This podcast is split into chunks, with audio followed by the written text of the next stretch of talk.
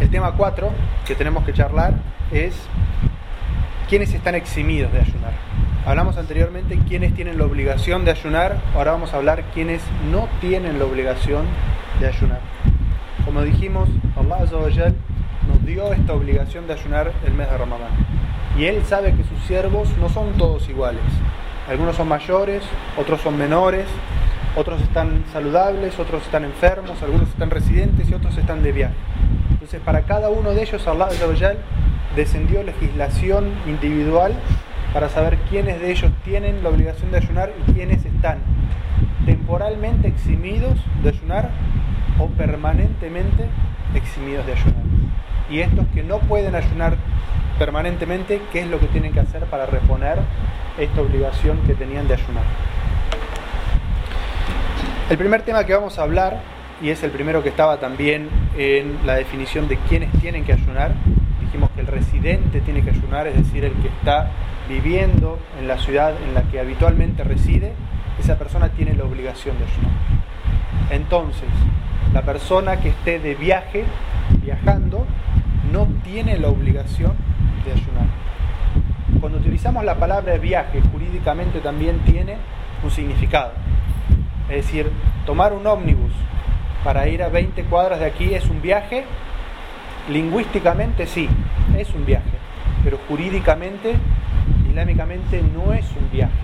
Y por lo tanto, si uno tiene que tomar un ómnibus para ir hasta el trabajo o a la universidad, eso no lo capacita para desayunar, tiene que ayunar de la misma manera porque es residente.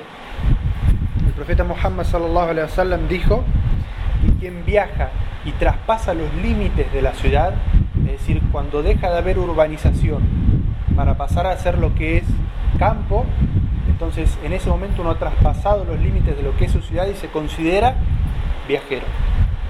Y esto es lo que el profeta sallallahu alaihi wasallam nos dio como condición para considerarse viajero.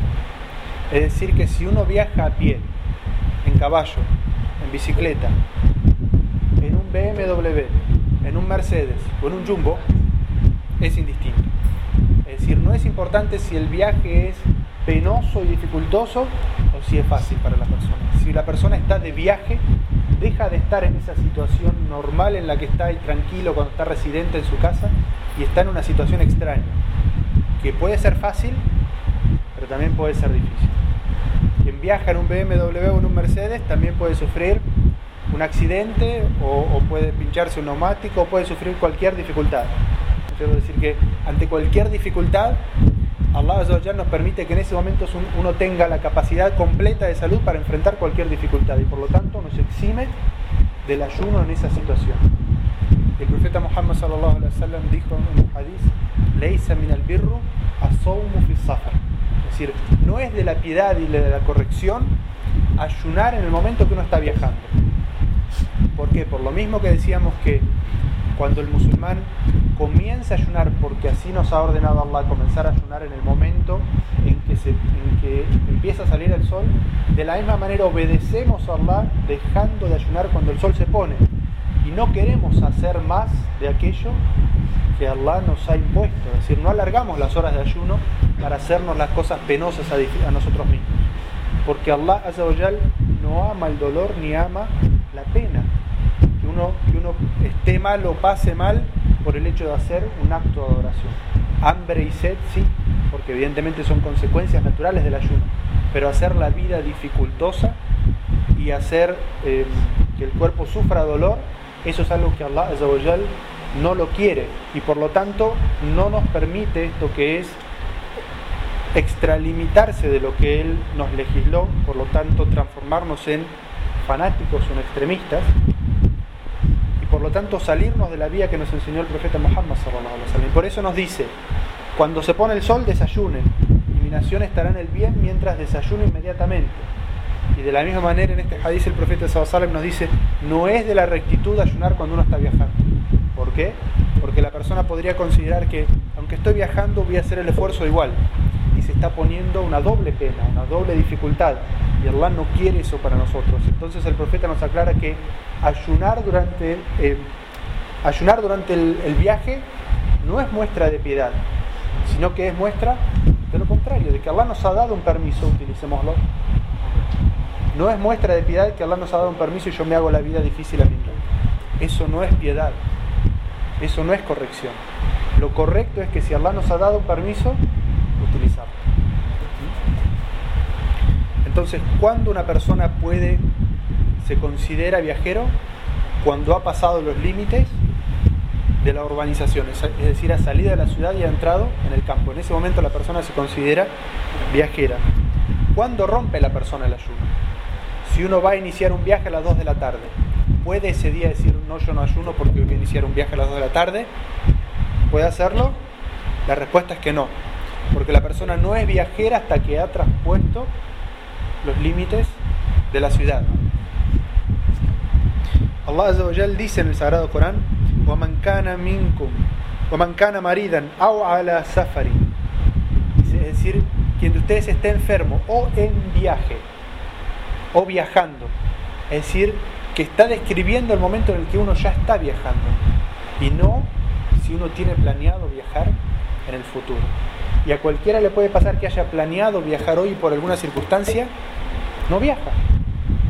Entonces, hasta que no comienza el viaje y no ha traspasado los límites de la ciudad, no debe desayunar. ¿Qué pasa cuando una persona va a tomar un vuelo?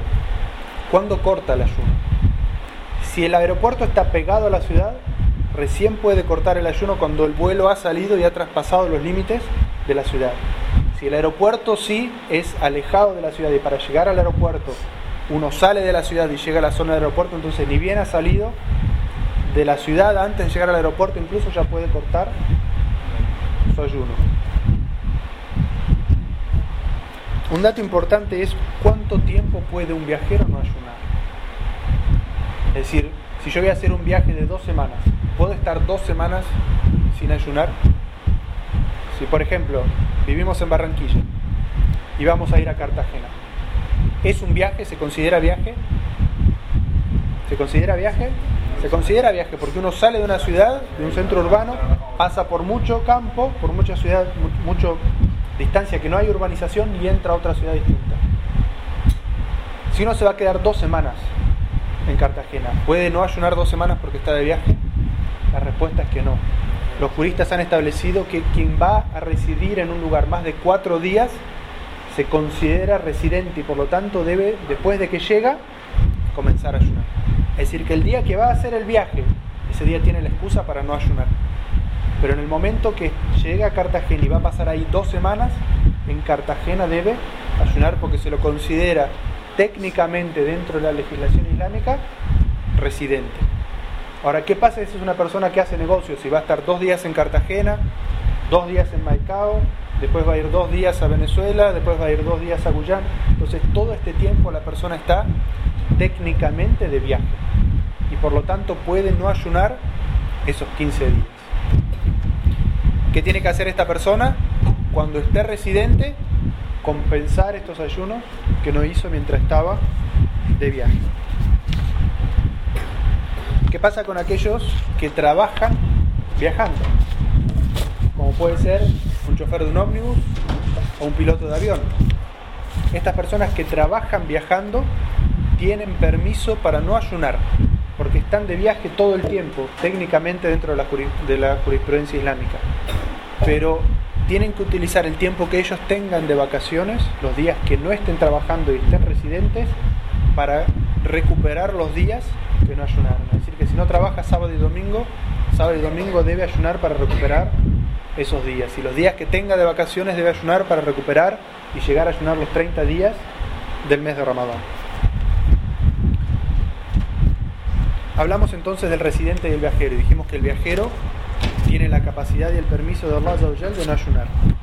El segundo grupo de personas que pueden no ayunar son las personas que están enfermas.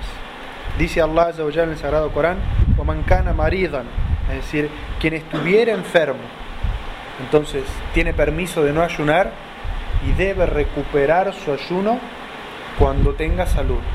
Entonces inmediatamente nos vemos obligados a hacer una separación, porque enfermedades existen de dos tipos. Enfermedades que son temporales, que la persona las contrae tiene un proceso de curación y luego vuelve a recuperar la salud.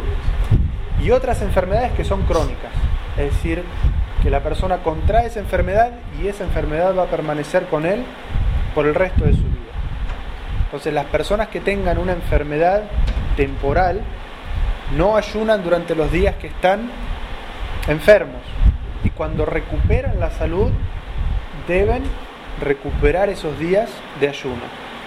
Por el contrario, las personas que tengan una enfermedad crónica y no pueden volver a recuperar esos días más adelante porque tienen esta enfermedad que les impide ayunar, tienen que alimentar por cada día que no han ayunado a un, es decir, a un ayunante. Una persona que está ayunante le, tienen que dar de desayunar, porque ellos no van a tener la oportunidad en el, en el futuro de no ayunar una persona por cada día. Es decir, por cada día de Ramadán tengo que dar de desayunar a un ayunante cuando no puedo ayunar por una enfermedad, dijimos, crónica.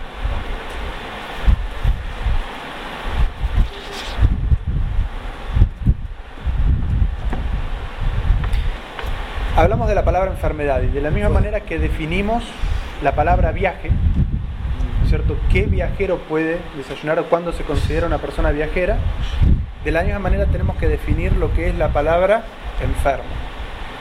Entonces, una persona que tenga una enfermedad por el cual el ayuno le es imposible o le es dificultoso o le perjudica más la salud, esta es la persona que puede no ayunar a causa de su enfermedad.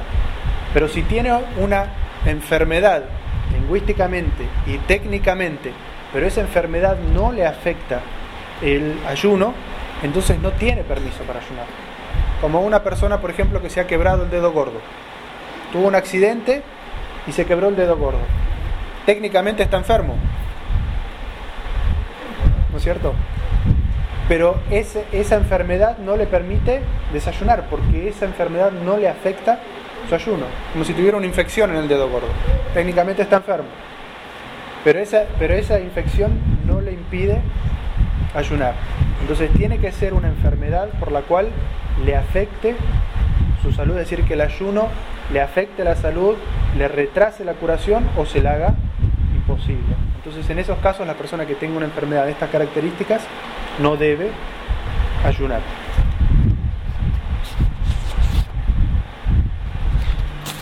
¿Cómo se compensan entonces los ayunos por enfermedad? Dijimos que si es una eh, enfermedad temporal, estacionaria, es decir, que está enfermo durante una época, se va a recuperar y después va a tener la capacidad de ayunar nuevamente, esta persona no ayuna los días de Ramadán por enfermedad y cuando recupera la salud empieza a recuperar esos días. Y tiene que poner una intención especial de decir, y no con palabras como dijimos en el corazón, este día de ayuno corresponde a los días de Ramadán que tengo que ayunar. Entonces, si tenía que recuperar 20 días de Ramadán, comienza un sábado o un domingo y así va recuperando días. Y es bueno que el musulmán se organice y los anote los días que no ha ayunado y después anote los días que está ayunando para asegurarse de haber uno por uno. Cada día que perdió por cada día que está ayunando. No puede ser seguido. Puede ser todos los días seguidos y también puede ser un día por semana o un día por mes, dependiendo de los días que quiera ayunar. Lo importante es que cuando llegue el próximo Ramadán haya cumplido con todos los ayunos que le quedaban. ¿Qué pasa con aquellas personas que en vez de tener una enfermedad temporal tienen una enfermedad crónica? Es decir, que no van a recuperar la salud que les permita ayunar. Esas personas tienen que dar de desayunar a un ayunante por cada día que no han ayunado. Es decir, que uno, si tiene una enfermedad crónica, puede venir el primer día de Ramadán a la mezquita e invitar a 30 musulmanes a desayunar. Y eso cumple con su obligación de ayuno de todo el mes. Y también puede invitar a una persona todos los días. Y esto es individual por cada persona. Si es un, si es un matrimonio, entonces ellos deben invitar a 60 personas. Es decir, que no es por familia, sino que es individual y de cada uno. Cada uno, cada persona enferma, crónica, que no ayuna, debe invitar a ayunar a 30 personas para cumplir de esa manera el mes. Y también esto pasa con aquellas personas que tienen una enfermedad que es la edad de la cual no pueden recuperarse. Es decir, la edad avanza y uno nunca recupera la, la salud de la juventud. Entonces, cuando uno llega a una edad avanzada en la cual el ayuno le afecta a la salud y le es difícil o imposible ayunar, entonces la gente de edad no tiene la obligación de ayunar y no es bueno que ayunen. No es de la piedad que una persona de edad que el ayuno le afecta a su salud, que ayune de todas maneras, para probarse a sí mismo, para probar a los demás de que es buen musulmán. Esa persona tiene el permiso de Allah para no ayunar. Y lo que tiene que hacer, de la misma manera que el enfermo crónico, es dar de desayunar por cada día a un ayunante.